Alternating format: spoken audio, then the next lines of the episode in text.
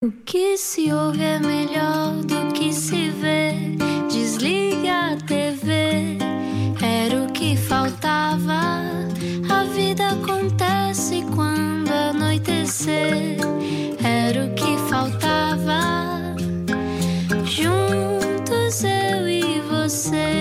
Boa viagem com a Rádio Comercial. Olá, 8 e 5. Espero que o dia tenha sido bom. Se foi mau, também queremos saber. Queremos que partilhe as suas angústias, não é? Exatamente, ainda por cima, hoje nós estamos aqui não angustiados, mas muito periclitantes, porque sinto que estamos quase à beira de um precipício, um precipício muito bom, chamado Manuel João Vieira, porque ele é muito imprevisível, genial, eh, muito inteligente e a conversa vai ser eh, muito boa, de certeza. Bom, se acordou agora de um coma, vamos explicar quem é.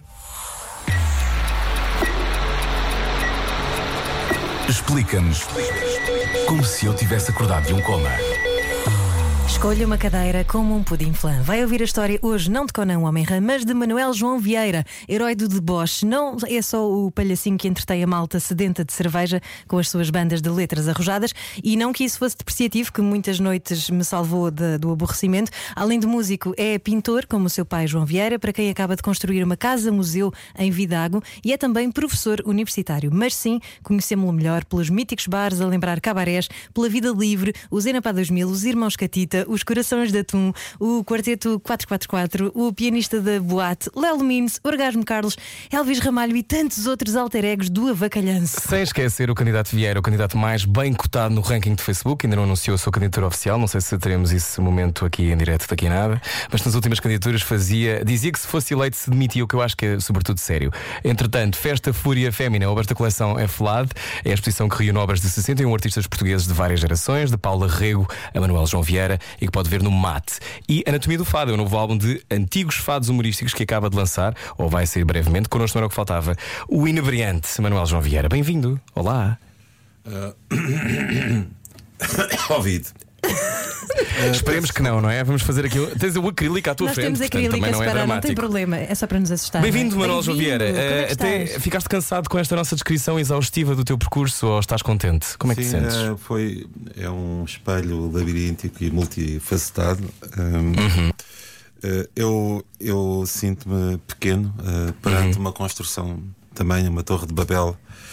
Eh, cheia de caras diferentes, mas no fundo eh, todas elas feitas à base de bagaço e de cerveja. E eu quero ser uma pessoa diferente. Hoje em dia eh, estou a tentar integrar-me na sociedade e ser eh, alguém simples e honesto, como qualquer pessoa. E como é que isso tem corrido? Está-me a dar um bocado de stress. Relaxa, Então- respira fundo. Não vale a pena. Olha, hum, eh, como, é que, como é que estão as coisas? Estás a fazer 350 coisas em simultâneo, coisa que também não, não é E estranho. estás também na novela da TVI, não falámos disso, não é? Não, eu ia falar disso, mas, mas sim, eh, como é que está a ser fazer amar demais, eh, Manuel João Vieira? Eu, eu sempre quis me amar demais. Não, eu, Olha, eu pensava, também. Eu pensava que, que a novela era. A minha mãe teve, pronto, teve problemas com o leite, porque o leite não era completamente leite mesmo, tinha um bocado de água à mistura e eu eh, mamava demais. Eh, E quando me falaram eh, deste projeto, eu fiquei logo imediatamente muito interessado. Eh, pensei que ia fazer o, o papel de cien- cientista louco que criava uma mulher gigante com mil e uma tetas e que alimentava mil e uma pessoas e enganei-me, afinal tinha lido o argumento errado. Este argumento era da, de uma novela do Correio da Manhã e afinal a novela chamava-se Amar Demais e não tinha absolutamente nada a ver com isso. Quase um bocadinho triste ao mesmo tempo, não é? Porque eu gostava de te ver nessa novela também. Não sei se aguentas depois, tens horário mais tarde para fazer. Não, eu agora, a partir do momento em que há Covid, ando, ando a levantar-me cedo, deitar-me cedo, essas coisas. Sim. Sim, é verdade. É verdade. Olha, Manuel João, eh, obrigado por teres vindo até o Era o que Faltava. Eh, eh, como, é que, como é que estás a viver este ano de 2020? Está a ser bom para ti? Está a ser um ano que tu gostavas que nunca tivesse acontecido? Como é que te sentes? Uh, eu diria que é um ano diferente. Um, é um ano uh, que não é igual ao ano anterior. É uma das coisas uh, que ele tem de mais significativo para mim. Uh, uh, eu não faço juízos de valor. Eu estou um bocado, para, como dizia o outro, para além do bem e do mal, no seu livro A Genealogia da Moral, Frederico Nietzsche. Um, eu diria que. Uh, está a correr mais ou menos, isto, muito filosoficamente falando. Uh, eh, sobretudo, muito, muito mais ou menos. Mas mais, mais ou menos do que normal. Numa altura em que provavelmente tens menos concertos, mas continuas eh, ligada às artes, tens agora uma exposição, tens um álbum de fados humorísticos. No fundo, tu, tu vais-te multiplicando, não é? Como é que tu geres o teu, o teu dia? Tu dás aulas ainda na universidade? Não, eh, eu- eu- isso é uma, uma história engraçada. Eu deixei de dar aulas numa das universidades porque o meu cartão de cidadão caducou e o cartão de cidadão estava ligado à renovação automática do contrato. Portanto, eles, tentaram avisar-me durante uns três meses, mandaram-me, sobretudo, para o mail da escola que eu não via durante as, as férias. Mas eu depois vi, não, eu disse, filhos da mãe não me mandaram para o meu mail normal, sequer não me telefonaram. Não, mas tinham mandado para o meu mail. Depois fui verificar, tintim a tintim, e tinham mandado, e eu não vi. E portanto fiquei isento de dar aulas nessa escola. Outra escola que era o TAD, eh, houve um problema. Eu era professor convidado juntamente com o Filipe Crawford e com, o- com o Marco António Del Carlo. Fazíamos lá, eh, éramos professores convidados. Pronto, era, era muito divertido e, e era uma coisa bastante interessante. Simplesmente eh, havia uma norma qualquer ou apareceu uma lei qualquer em que nós éramos obrigados a ser integrados no serviço, nos quadros. Uh, depois de sete anos, e então eles, antes desses sete anos, despediram-nos a todos ao mesmo tempo. Até vem na- no jornal e tudo. Mas ainda, ainda não emoldurou isso. Olha, sabes que eh, tenho uma das minhas melhores memórias de quando me iram buscar à escola. Era a minha irmã mais velha, ouvir a Napá 2000, eh, e eu tinha para aí 8 anos e gritava muito alto. Sexo na banheira é bom, a coisa que eu nunca tinha experimentado. Mas lembro-me da minha irmã, portanto, Sofia, que, que está a ouvir esta entrevista, era uma, é uma grande fã tua. E portanto, quero-te agradecer porque foi aí que eu descobri.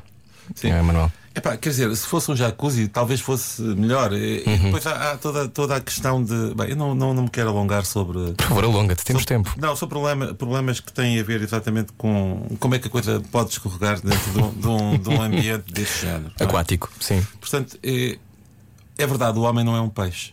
O homem não é um peixe. É. Mas isto tudo eh, nós falamos aqui simbolicamente, no, sentido eh, mesmo. Quer dizer, eu acho que em termos de onanismo pode ser uma coisa interessante para alguns. Neste momento, com o Covid, fazer isso em banheiras coletivas está completamente proibido. Olha, tu sempre tiveste a cabeça no mundo da lua. A sensação que me dá eh, a falar de- dessa questão do cartão de cidadão, a organização não deve ser o teu forte. Eh, eu cheguei a ter uma secretária a certa altura. Cheguei a ter, aliás, cheguei a ter duas secretárias para tentar. eh, Uma delas era bastante organizada, fiquei com os dossiês completamente impecáveis e completamente organizados. Mas isso durou para aí quatro meses. E de resto, eh, eu tento organizar-me. Eu tento organizar-me. Não sou o máximo em organização. Mas tento. ok. Ahm, tu, tu quando, quando. Que memórias é que tens de, de quando eras miúdo? Ahm, tu foste, eras uma criança feliz, não eras? Tinha ideia de ter lido sobre isso, mas tu serás a melhor pessoa para me responder. Eu acho que todas as pessoas que nasceram foram uma criança feliz. Acho que em qualquer filme eh, nós fomos crianças felizes. Acho que na- nas entrevistas que nós temos eh, aos nossos primeiros ministros, aos nossos futebolistas, aos nossos cantores, todos foram crianças felizes. Não é? Portanto, nós temos a obrigação de dizer que fomos uma criança feliz. Mas não foste. Uh, eu acho que fui uma criança mais ou menos. Hum. Uh, e portanto, e por isso é que me sinto mais ou menos. Porque eh, na realidade havia pequenos momentos de alegria quando eu era pequeno. Por exemplo, o meu avô, quando chegava à casa, uh, vindo do Alentejo ao fim de semana, trazia balões para mim e para o meu primo. Eu vivia com um primo. E depois pegava num alfinete e depois picava os balões e os balões explodiam. E eu e o meu primo ríamos muito. Isso eram momentos felizes. Quando tínhamos pai 4 anos, coisa assim. Ah, depois, quando me lembrar de outros, eu aviso. Ok, está bem, ficamos aqui à Ok. espera. Estamos à conversa com o Manuel João Vieira, só agora ligou a rádio comercial. Manuel João Vieira, que de resto sempre teve uma carreira ligada às artes plásticas e começaste também a pintar desde muito novo e a fazer banda desenhada, não é? Tinhas um fascínio por banda desenhada. Sim, eu, eu a partir de. Eu aprendi a ler com a banda desenhada. Com 3 anos comecei a ler. Havia uma senhora na, na minha rua, que era a Dona Beatriz, que tinha uma loja em que trocava livros e, e alugava livros e pá, por 5 tostões, um tostão. E eu, eh, a primeira vez que, que vivi as minhas aventuras eróticas, sensuais e, e mesmo afetivas foi eh, quando li um livro do Tarzan Era o Tarzan e as Mulheres Amazonas, que eram uma tribo de mulheres, todas vestidas de pele de leopardo. Porque havia, havia, havia umas que eram de pele de leopardo e outras que eram de pele de tigre e eram rivais. Eram tribos rivais. Ainda hoje é assim. Ainda hoje é assim. E todas elas, tinham, todas elas tinham bustos muito bem desenhados. Uhum. E eu lembro-me que sonhava quando era pequeno hum, que vi- estava numa espécie de, de bolsa ah, numa da- das cuecas de- de- da rainha das mulheres de leopardo que estava a correr pela floresta e eu via a floresta lá embaixo a passar como se estivesse a andar de avião.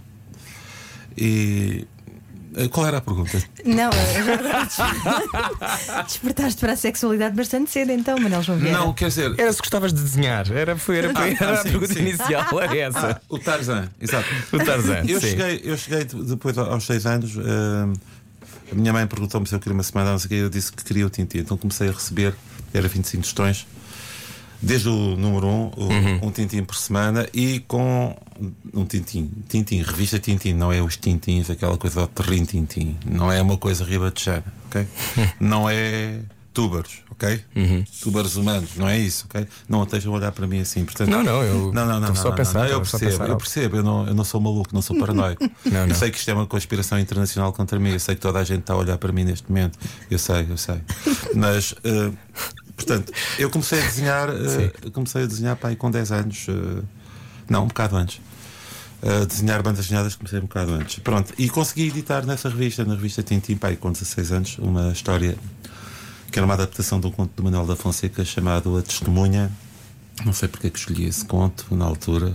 Era um de um, de um livro, de um livro de contos. Como é que se chamava?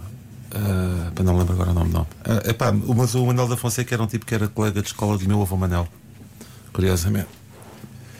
E pronto, e desde aí desenhei sempre e depois frequentei um, um curso de desenho de modelo que o meu pai dava na Sociedade Nacional de Belas Artes. Foi porreiro e quer dizer, mas eu, eu não era assim muito. Eu desenhava aquilo assim um bocadinho de uma maneira talvez demasiado livre. E depois fui para as Belas Artes. Eu pensei, isto é tudo. Eu pensei, aliás, em ir para, para letras ou Belas Artes, mas não, não podia fazer nada com matemática porque tive um problema com matemática. Tive um problema com uma professora de matemática que me dizia: Não, Vieira, você não tem dúvidas. Você tem é ignorâncias. E a partir daí a matemática e eu não nos demos bem. A matemática que é uma ciência tão bonita como a geometria é. E, e quando conheci um, um grupo de pessoas que depois veio a ser o grupo homeostético, um, um ano depois disso, mais ou menos, comecei, eh, tive uma, uma espécie de pequeno êxtase quando fiz uma pintura. Mas isto já. E de repente comecei a fazer pintura e a gostar de fazer pintura e, e a ficar mais ou menos obcecado com a pintura. E portanto eh, deixei de fazer banda desenhada.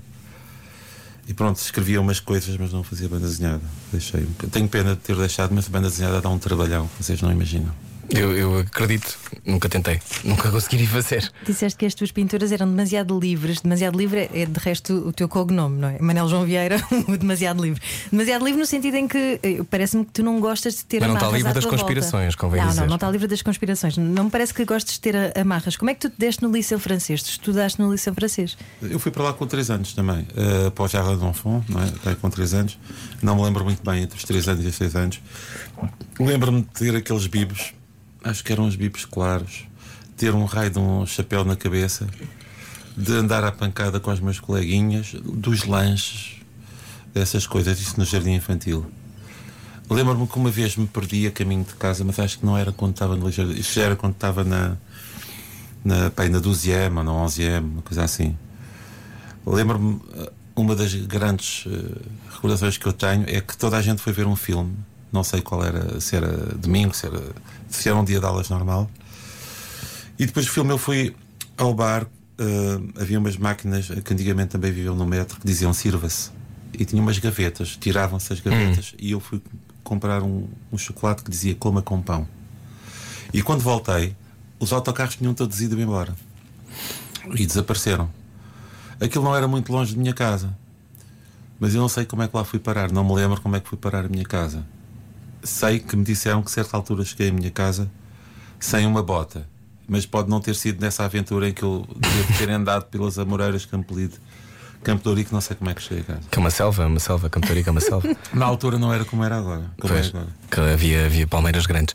Ô Manuel João Vieira, eh, tens muitos, muitos fãs, muitos deles devem estar a ouvir a rádio comercial eh, a esta hora. Se quiserem enviar mensagens para Manuel João Vieira, pode fazê-lo 910033759, 910033759, 33759. Eh, daqui a pouco vamos continuar a falar com o Manuel João Vieira. Vem daí. Saia da sua cabeça. A vida é agora. Era o que faltava. Na Rádio Comercial. Hoje está cá Manuel João Vieira. Eh, Manuel João Vieira, eh, vais comprar óculos ou não para ver ao perto? Estás na dúvida ainda, não é? Hum, eu acho que devia usar quatro óculos ao mesmo tempo e fumar três cachimbos. Eu também gostava. Gostava sobretudo que fizesse isso numa novela da TVI, eh, que era talvez o único sítio, o último sítio onde eu esperava eh, encontrar-te. Como é que isso acontece? Como é que de repente vais fazer uma novela? Hum, epá, eu encontro uma amiga minha conhecia ah, um cavalheiro ah, que achou que eu, eu lhe lembrava ah, uma pessoa. Ah, pronto, ok, eu vou-vos dizer como é que foi. Tu Conta-nos, conta-nos. Pois é, eu, eu sou ah, amigo pessoal de uma pessoa. não posso dizer. Não, eu, eu conheci sexualmente. Não, não, não, não posso falar. Eu- eu não importo agora, não, agora a sério, a sério. Ah, estavam à procura de, de alguém para fazer um, um personagem que era um, um antigo meliante, Uhum. mas que estava em vias, ah, digamos, de se tornar ah, uma pessoa melhor, que queria levar uma vida nova. Obviamente, aquela pessoa, eu, portanto, eu fui caçado por um, um daqueles tipos pá, que antigamente era o gajo que caçava, que era o olheiro do, do, do, do Benfica. Mas o olheiro do Benfica, o gajo começou a ficar vesgo e então começou a trabalhar para a TVI. E então ah, resolveu escolher-me a mim para um papel porque exatamente não vê muito bem. E, e eu entrei, tive sorte, tive sorte, tive muita sorte, porque nesta altura vou-vos dizer uma coisa: Ah, ganhar um tostãozinho neste momento, nem que seja só este momento, é melhor do que não ganhar nada, porque eu já estava a fazer uma coisa que era fazer diretos no Facebook. E para dizer a verdade, gosto de fazer diretos no Facebook. Mas a determinada altura o problema é que eu tinha sempre que beber um whiskyzinho quando fazia os diretos. E, o que é bom para dormir às vezes, mas se beberes demais já não é tão bom. E, e depois estás a gastar a tua imagem, não é? Todos os dias Vai perdendo valor? vai perdendo valor. É. Isto, isto é uma questão capitalista, de maneira que eu prefiro então perder a imagem de uma maneira mais controlada ou menos controlada. E- mas posso-vos dizer que é uma experiência que, que é nova e, e neste momento estou a tentar adaptar-me e, e estou a gostar.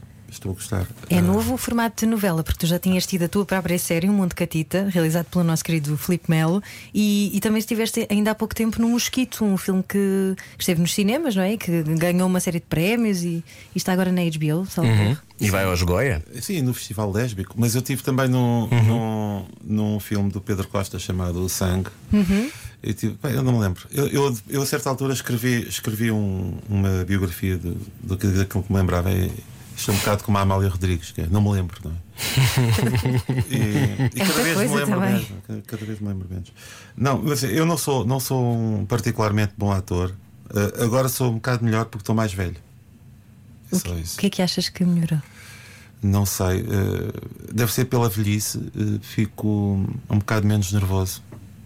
Provavelmente. Tu ficavas nervoso com os concertos? Eu fico sempre nervoso com o concerto, mesmo com o direto, fico nervoso. Eh, Tento controlar isso e por causa disso é que bebo. E por isso, quer dizer, eu não fico, não fico nervoso. Se estiver a tocar guitarra num- numa banda e estiver ali atrás, o que me põe nervoso é ser. eh, é estar à frente, estar exposto, estar a cantar eh, eh, como vocalista. Isso é que é um bocado mais enervante. E, e também porque esperam que tu faças as pessoas rir, provavelmente, não é? Também é uma pressão grande. Eu não me preocupo muito tanto com isso, por acaso. Eh, Às vezes sim, mas eh, eu, eu preocupo-me em tentar fazer aquilo o melhor que posso e não me enganar muito nos acordes e tal. Eu preocupo mais com a parte musical, sinceramente. Graças a Deus. Eu li uma entrevista tua em que dizias que, ah, mesmo que tu às vezes queiras tocar outros projetos, tocar boleros, por exemplo, que já te aconteceu um, um fã teu ir ter contigo e dizer: pai, não vim do Algarve para ver isto, diz lá aí umas asneiradas Sim. e faz-me rir. Quer dizer, não há direito. É possível porque musicalmente vocês são- tu, tu e os teus projetos todos são sempre geniais, não é? Mas, aliás, não sei, mas é, fazemos o melhor que podemos. E Agora, eu, eu queria fazer um disco, a certa altura quis fazer um disco de canções de amor e comecei a ficar muito preocupado com o meu público. Mas acho que uma pessoa deve fazer aquilo que faz. Epá, e se sai mal, fez o melhor que se pôde. E, e ainda vou fazer um disco de canções de amor, não sei porquê. Agora, este disco uh, que se meteu agora, uh, do, este projeto de fado, foi muito fácil, de certa maneira, uh, encontrar o repertório, porque eu, eu tocava isto há uns 15 anos, calmamente, com com o Vital Assunção e também com o João Chitas, que entretanto faleceu. E era uma coisa que, que eu me divertia a fazer, porque o fato tem aquela coisa de, de vez em quando cantar em acústico. Eu não, eu não sou fadista, não tenho os trejeitos necessários, não tenho a escola, provavelmente não tenho a mentalidade, mas divirto-me a cantar estas canções. E, portanto, eu fazia estas canções, para, sobretudo porque me divertia a fazer isso. E porque tive aquela ideia um bocado estúpida de fazer de vários géneros que eu, que eu gostava, por exemplo Uh, fiz um, um, projeto chamado Corações de Atum, uhum. uh, que é já porque gosto, gosto do som e, e, e, tinha que arranjar fadistas para cantar fado. Foi um bocado isso. Eu já tinha cantado fados nos Irmãos Catita nos, nos espetáculos ao vivo de Cinearte. Há uns quatro ou cinco fados aí que vieram dessa altura, que no caso do Malvado, que foi o, o acho que foi o Leitão que encontrou, que é o, o do, dos Irmãos Catita, que é o, o Malvado do Joaquim Pimental, que é uma, uma coisa terrível, é um tipo que mata a mulher. Portanto, é uma coisa daquelas tipo Correio da Manhã. E tem uma letra. Nós, é para termos pena da pessoa que matou a mulher. Portanto, é, aquilo é uma letra terrível que é. Senhor Doutor Juiz, eu tinha que matar, eu tinha que vingar a vil traição, ela só ela podia condenar esse austro juiz chamado coração. Bom, e no fim ele, coitadinho, é? malvado, mas pobre de mim agora chora a minha triste sorte, porque ele vai para a prisão, para o degredo e tal. Pronto. Uh, Portanto, que não é um bocado chato e pode crer, não é? São, são temas que hoje em dia já não são, já não são cantados. E, e, e, portanto. Os dia estão a acontecer outra vez. Eu pensei, eu pensei em cantar canções, sobretudo, que não, não estivessem propriamente na, na moda de cima. Hum. E talvez nunca voltem a estar, não sei. Amoroso João Vieira, e uh, tu és um homem muito apaixonado, não é? Mas um homem, dirias que és um romântico ou não? Ah, sim, eh, como diz o outro, um romântico incurável. Um romântico incurável. Sou eu e o Maurice Chevalier. um, porque quando, quando olhamos para, para tudo aquilo que tu fazes, há sempre, uma, há sempre uma ligação muito afetuosa, não é? Tu, tudo aquilo que tu fazes. As músicas têm, têm isso, já falámos do sexo na banheira, é bom. Uh, porque esta tua fixação com, com as mulheres e com o amor? Ou se calhar estou, estou eu, acho, eu acho que devia haver a generalizar, porque uhum. acho que a fixação com o amor acho que é geral eh, para a população uh, mundial. Agora, se são mulheres ou, ou, outro tipo de figuras, isso varia. Uhum. Uh, no meu caso, uh, acho piada à figura das mulheres. Aconteceu. E, e portanto, o, o que eu acho é que nós somos todos um bocado tiranizados pelo nosso universo afetivo. Uhum. Aliás, uh, uh, não é preciso ler Freud para saber que existe o inconsciente. E, e portanto, uh, eu, eu vivo diariamente num, num, labirinto de afetos em que tento encontrar algum sentido, não é? E esse labirinto é a minha vida. E e portanto, eu gosto mais dos afetos do que daquelas partes em que se está sozinho, num vazio medonho e num abismo sem nada. Portanto, é natural que eu procure uh, as partes mais quentes e que fuja um bocado das partes mais frias. Não quer dizer que eu não gosto, por exemplo, de. Eu gostava de passear na Antártida gelada antes, antes que houvesse o degelo causado pelo aquecimento global.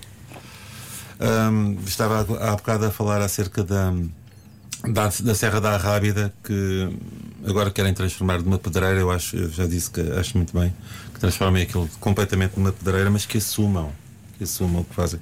Porque eu não gosto é daquelas coisas, a surra vai tirando mais, mais um bocadinho, um bocadinho de árvore, mais outra, uhum. até estar tudo anexado, não é? Eu gostava que, que as, pessoas, as pessoas fossem diretas, mas portanto, a ideia uh, dessas pessoas uh, é contrária à minha, isto é, eles estão a pegar num, num matagal virgem maravilhoso uhum.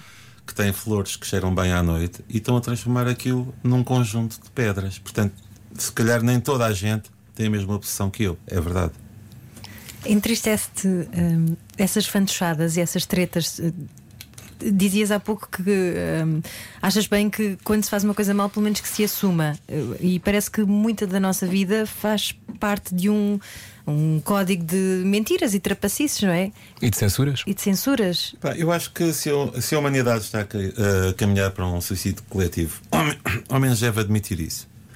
E se existe uma atração pela morte tão grande, ao menos que, que haja gozo nisso e, e que haja sinceridade. E não se esteja aqui a camuflar. De facto, o que acontece é que nós temos um sistema económico que está apaixonado pela morte. Pronto. É bonito isto, não é? Pelo que é que tu és apaixonado? Agora. Pela novela Amar Demais, certamente. E sempre, todos os Claro, dias. obviamente. Eh, e, e leio com deleite sempre eh, aquilo que está escrito nos guiões que vou recebendo. Eu faço um, um pequeno personagem muito secundário, mas permite-me ver o trabalho das pessoas que fazem grandes papéis e é muito divertido. É mesmo muito divertido. Eu, aliás, acho o seguinte: acho que a novela eh, tem qualquer coisa em comum com, o- com o conto de fadas. O conto de fadas eh, é uma coisa riquíssima que faz parte de um património histórico da humanidade e, e é um elemento precioso na educação das nossas crianças. Dos mais valiosos que há, muito mais do que qualquer tipo de moda eh, pedagógica ocasional. Sim. Ahm, depois temos ah, as telenovelas que vieram substituir de certa maneira a rica vida que havia antigamente ah, nos bairros, porque as pessoas sabiam que ela está a fazer aquilo, que o outro está a fazer assim. Hoje em dia, infelizmente, e, quando- e ainda por cima com o Covid, não é? Porque o Covid já, já há muitos anos que há, isto é, o Covid chama-se isolamento. Sim. E o isolamento já há muito, muito tempo que acontece. E acontece nas cidades mais do que nas vilas e nas aldeias. Alguns bairros não, mas pronto. De maneira que as pessoas precisam de se humanizar através eh, das outras e desse tipo de intrigas que neste momento eh, lhes são, dada são dadas pela televisão porque já é difícil encontrar Já não há intrigas eh, aquela proximidade Claro. de bairro e tal. Claro. E, e- isso por um lado. Uh, por outro lado, a telenovela vem da novela, que é o- a grande figura literária do, do século XIX, que é uma, uma figura nobre. É verdade. Não estou a falar das salsichas nobres. E, e portanto, eu acho que a novela, na novela, é sempre possível fazer qualquer coisa de muito válido em termos artísticos. É só querer. É só querer. E por, por, por último, queria dizer também que, que estamos aqui a falar de narrativas, eh, e, eh, sendo que a novela é também um conto de fadas, não é? Também tem, tem uma estrutura, muitas vezes, nós já conhecemos as estruturas da novela.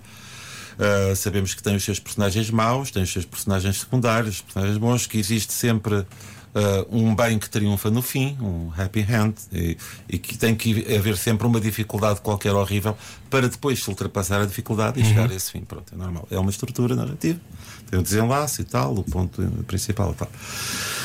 Depois temos uma coisa importante que é o fado.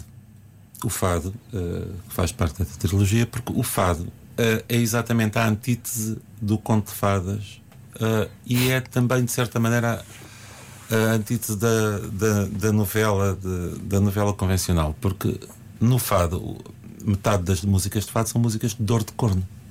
Precisamente. E, portanto, não acabam bem. Não acabam bem. E, e, portanto. Portanto, não há aí muita enfabulação eh, positiva, Não, não, são é? muito cruas. São super E, violentas. E portanto são, são queixumes, são, são queixumes, mas muitos fados, atenção, muitos fados são histórias do princípio ao fim. E histórias moralistas. Estou a falar, por exemplo, de um fado como a Anabela e, e os Lobos. Uh, Anabela era um mimo em formosura, a moça mais feliz em todo o monte, que a certa noite fria muito escura pegou no cantarinho e foi à fonte. Ao regressar para casa, Anabela, na fonte junto à azenha do moinho, viu três enormes lobos junto dela, vedando-lhe a passagem do caminho. Julgando ver aí o fim da vida, a camponesa, trêmula de veras, não vendo outro caminho, outra saída, passou medrosamente pelas feras. Os lobos nem sequer se incomodaram. Nenhum instinto feroz se revelou. Quem sabe se até mesmo murmuraram que linda rapariga que passou. E depois acaba assim: Mas se fossem três homens, eu sei lá se passaria a donzela, é bom de ver. E a tentação da carne é muito má. E há homens que são lobos, e agora o por. por prazer. Portanto, isto é muito antigo. Manuel João Vieira na rádio comercial. Isto é- Isto é do, do Frutuoso França. Esta não faz parte do teu novo álbum. Faz, faz. Ai, faz, faz? Faz, isto é, estas canções eh, são canções muito antigas e canções. eh, Digamos que o tempo faz com que eh, a mensagem que elas tinham quando foram feitas não seja exatamente igual à que tem agora. Isto é, o tempo, com o tempo nós conseguimos olhar para, ela, para elas com outro tipo de afeto e, e pronto, são, são coisas que são que fazem parte de um passado, do passado da nossa avó, do passado da nossa bisavó. Portanto, tem, tem aquele fulgor, aquele. É um bocado como ver o Pátio das Cantigas, ou uma coisa assim. E portanto, essas canções antigas, algumas delas são imortais e têm um, um valor tremendo, mas muito, muitas delas que são anedóticas e, que são pequenos contos picarescos têm um, um sabor que, que também é arqueológico, entre, entre outros. E, e há uma ironia nesse desfazamento temporal. Olha, temos aqui um abraço de Anelha Ah. para o Manuel. Eh, ele vai perceber o nome da aldeia, pode ser que a coloque no mapa. Anelho fica no mapa, tá, tá- basta procurar Anelho no, no GPS. E tá fica lá, no, então no tá. Vale do Tâmega, um bocadinho acima de Vidago. Ah. E fica, e fica abaixo, abaixo de, de Rebordondo, digamos assim. E portanto, Vidago- Rebordondo já fica 500 metros acima, uma coisa assim. Vidago, onde tens agora a casa museu que criaste para teu pai. Em não do criei. teu pai. Não criaste? A casa é de. Era uma casa que antigamente era a Casa da, da Cultura e já foi da Junta de Freguesia. E era uma casa que foi dada a Vidago por um, por um grande benfeitor, uh, Bonifácio, uh, Bonifácio da Silva de Teixeira, se, se me recordo do nome, que foi um homem extraordinário, uh, que fez uma enorme fortuna no, fortuna no Brasil, trabalhou toda a vida e que a determinada altura resolveu fazer um, um testamento de 50 páginas incrível em que eh, explica como é que se deve administrar o seu dinheiro de forma a melhorar o ensino, não só em Vidago, como em terras distantes, como boticas, não sei quê, escolas itinerantes. Isto estamos a falar ah, no fim do século XIX, quer dizer, no princípio do século XX, não sei. E, e, portanto, esse homem. eh, e depois eh, há, há toda uma moral republicana que, ele, que se revela na, naquele, naqueles documentos. E, e depois, no fim de tudo isso, ele vestiu o seu mais bonito fato de domingo, eh, impecável, com luvas, não sei o quê e tal.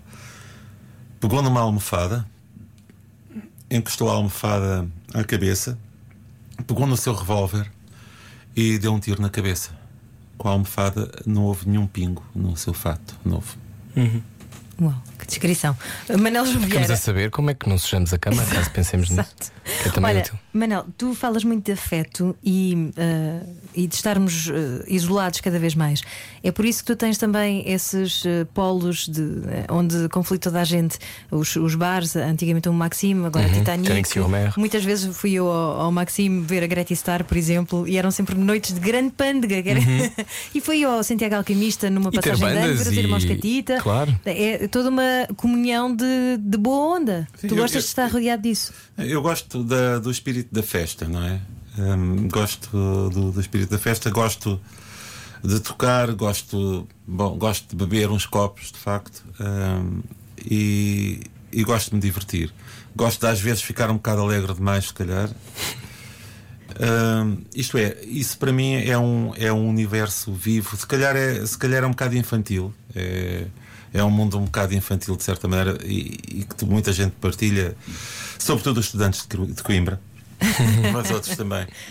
Uh, mas sim, faz parte de, de um universo que, que de vez em quando uh, me é caro, digamos assim. Mas achas que é uma fuga?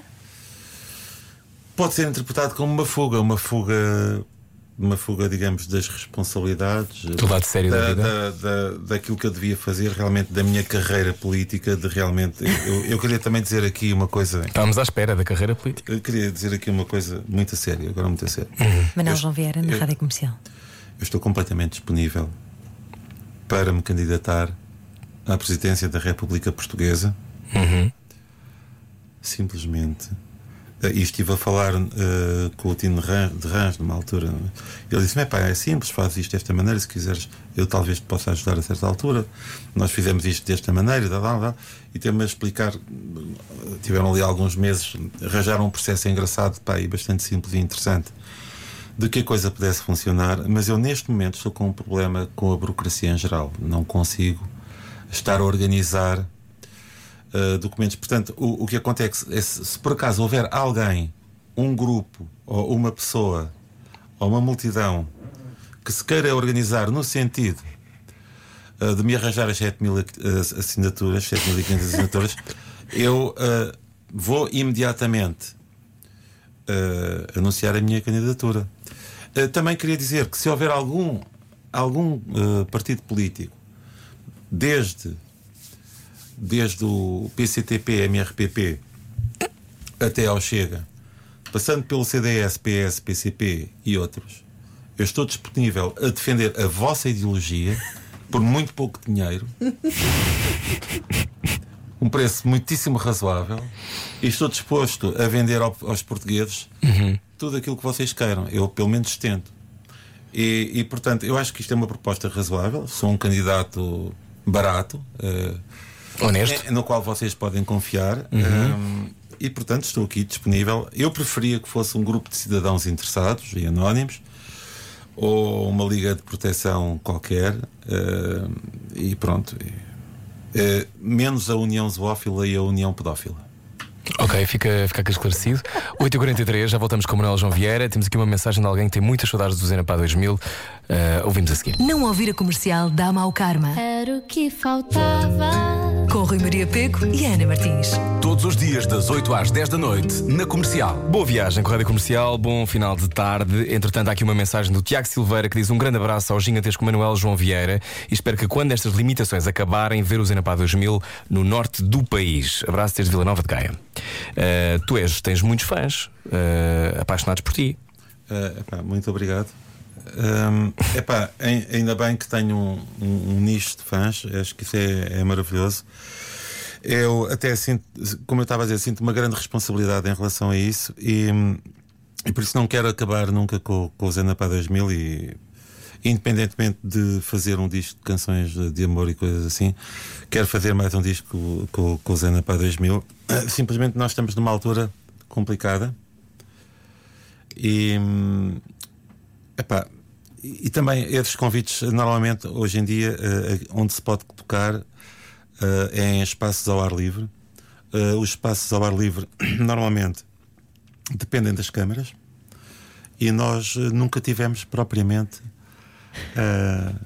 muita sorte com, com as câmaras em Portugal. Nós tocamos mais em, em bares e, e coisas para associações de estudantes e câmaras de fitas e coisas assim. Portanto, não me parece que de outra forma eh, a gente eh, vá arranjar um cliente.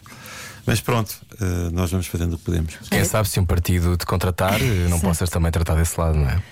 Exato, eu, eu, eu para mim são todos uh, maravilhosos, todos os partidos portugueses. Falaste no nicho de fãs, mas achas mesmo que é um nicho? Porque eu lembro-me do o concerto que vocês deram, não sei se foi Ana Paula, se foi Irmãos Catita, no Alive, no ano passado, Pá, e estava à pinha. Eu fiquei cá fora a tentar ver-vos e, e, não, não consegui entrar nem mais uma pessoa na tenda uh, comédia, acho eu, não? Sim.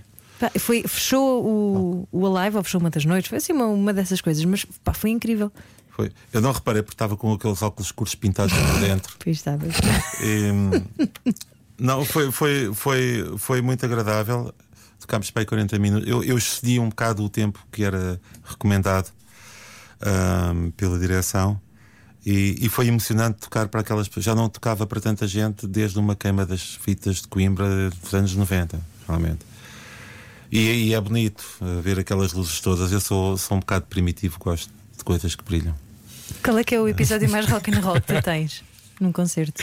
Sim. Epá, o episódio mais rock and roll que eu tive, tive vários. Eu qualquer dia escrevo daquelas coisas. Um que foi bastante rock and roll. Foi, eu estava provavelmente em Almada, eu não sei se estava no naquele sítio muito bom, aquele cinema, o cineteatro. Como é que chama aquele teatro da, da Almada? Não sei. Não sei o nome. Epá, é, é, incrível. E, teatro de Almada. Não, não é o teatro. Eu, É um incrível almadense. Ah, o Ah, incrível sim, Almadense. claro, E desculpa. Não sei se estava lá, estava noutro sítio, estava tão bêbado que eu não sei se, se eram. Porque o que me Se calhar parece, era, nem era Almada. não, parece-me que era o incrível almadense, mas ao contrário, noutro sítio, do outro lado da colina, eh, em negro, mas muito maior. O que eu sei é que eu saí, saí de um concerto, dei um pulo. Eh, aqueles concertos em que eu estava bêbado, então queria sempre tocar mais e os, os músicos iam abandonando a cena, iam-me deixando sozinho, até eu não conseguir, eu também próprio, eu, eu ia tentava cantar uma música e não conseguia descobrir já qual era a letra da música que eu estava a tentar cantar. Portanto, dei um pulo, fui para o meio do público.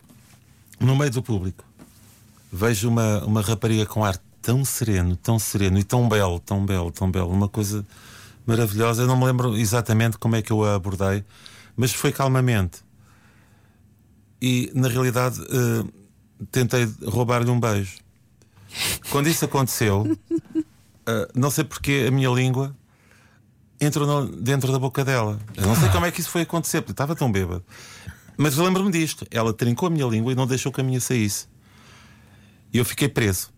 Mas preso pela fiquei língua. preso e ela começou a trincar com mais força. Eu comecei a, a cheirar o, o, o cheiro de sangue. Eu pensei, ai ai, não vou mais poder cantar. Foi o que eu comecei a pensar. Ela vai eh, comer uma língua, pronto. E foi ali um momento de anticlímax. ehm, em que eu- em que ele eu, de falar a repente- sério, não é? não, não, eu de repente acordei. Vocês perguntaram qual foi a Sim, sim, sim, estamos a ouvir, estamos a ouvir. Então, ah, nesse momento, ah, houve um momento, de repente é que ela se foi embora, abriu a boca e deixou-me tirar a língua. E eu respirei fundo.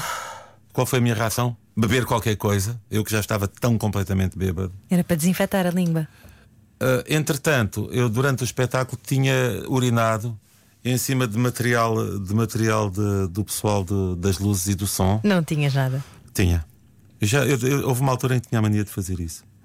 Tenho que Cada um fazer. tem os seus hobbies. Temos que ser. eh, Cada um tem os seus óbitos, porque eu ia morrendo. Porque o que acontece, Eletrocutado. o que acontece a seguir é que o tipo, os tipos do som e da luz não gostaram. Uh, Vieram atrás de mim com umas chaves inglesas grandes e não sei o quê, três ou quatro, e eu comecei a fugir. O que me valeu é que aquela tipa tinha acabado de comer a minha língua e tinha-me acordado um bocado. E eu, na altura, fazia boxe de maneira. Pá, o tipo estava em frente, o tipo de- era um tipo bastante mais alto que eu, e eu sou alto, e na altura até era magro. E consegui eh, pegar-lhe um murro, só que os outros vieram atrás e iam para cima de mim. Se não fosse uns tipos do outro lado que dizem: É pá, o que é que tantos gajos em cima de um gajo? E os gajos O que é que tu queres? E, e avançaram logo para eles. Eu fugi, pá, nunca fugi, nunca corri tanto, tão depressa na minha vida. Corri, corri, corri, corri, corri. Não sabemos quanto disto é confabulação, mas. Chegando a Cacilhas, telefonei, telefonei para o manager que não atendia o telefone. Eh, apanhei um barco para Lisboa. Pronto. Eh, isso Eu adoro foi- que a Inha tenha desaparecido desta conversa. Peço desculpa. Uh, isto foi, e foi por isso que comecei a cantar o fado. Olha, isto foi, eu tenho que dizer, Roy, Tô. tiveste a Daniel Oliveira. O que é que é o autodefinição ao pé disto? Zero. Nada. Ahm, e ainda bem, fico muito contente que tenhas partilhado isto connosco. Eu sei que foi, uma, foi bom reviver. Sempre bom reviver. De certa forma. Olha, ahm, o que é que tu levas mesmo a sério? Alguma coisa que leves mesmo a sério? A morte? Uh, a morte, enfim. A morte é tipo, pronto. A, a morte é, é como fez esse, esse, esse benfeitor. Uh, ele tentou orquestrar a sua própria morte. É a única maneira que tu. em que tu podes ter algum controle sobre a tua sobre a morte, se tiveres interesse nisso. Eu não sei se tenho muito interesse nisso. Já pensei nisso algumas vezes, mas hum, hum, não sei. Uh, agora, o que é que eu levo a sério? Eu levo Sim. tudo a sério. Levo, sobretudo, uh, a sério um, a vida real. Porque nós temos que pensar que, que eu estou aqui como uma espécie de figura, uh, represento uh, determinadas, uh, deter- determinado, uh, determinados personagens que fazem vibrar determinadas uh, categorias de pessoas que eu respeito. Mas nós não podemos ser só uh, um personagem, não podemos ser só uma caraça, não podemos ser só aquilo, não podemos ser só o palco. E dizem que nós temos que ser sinceros. Uh, eu gostava de dizer que a sinceridade, eu não tenho esse tipo de sinceridade, não tenho essa sinceridade em que eu consigo ser tão bom que, que até a minha própria vida é um personagem. Eu não consigo. A minha própria vida é. É uma. É um ninho de, de problemas, coisas boas, discórdias. É, é, é, tem alguma complexidade. E eu próprio não a compreendo. Portanto, levo a sério uh, algumas coisas da, da, da, minha vida pessoal. Uh, levo a sério algumas coisas da nossa vida coletiva, como esta história do, do suicídio da, da humanidade. Levo a sério. Uh, levo a sério a injustiça. Que, que, está galopante no mundo de hoje em dia. Portanto, leva a sério uma, uma série de coisas. E algumas que são públicas e outras que serão privadas.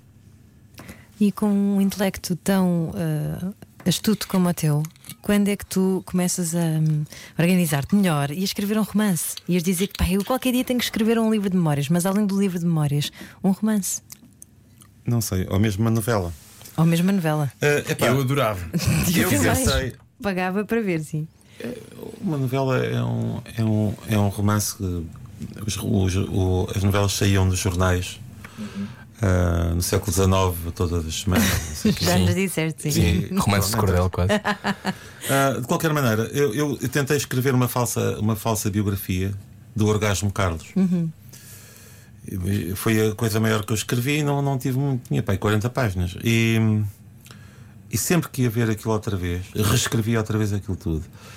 E depois voltava a ver e reescrevia, reescrevia e estava sempre mal e estava sempre a reescrever. Então. Portanto, eu não sei se alguma vez vou arranjar tempo para, para mergulhar. É muito divertido escrever. Eu divirto-me imenso a escrever, mas provavelmente não consigo, porque, embora me divirta muito, não consigo produzir eh, com, com a mesma quantidade e qualidade que outras coisas e não se pode fazer tudo. Acho que é um bocado complicado. Onde é que te, tu te divertes mais? Se tivesse que pensar sobre isso.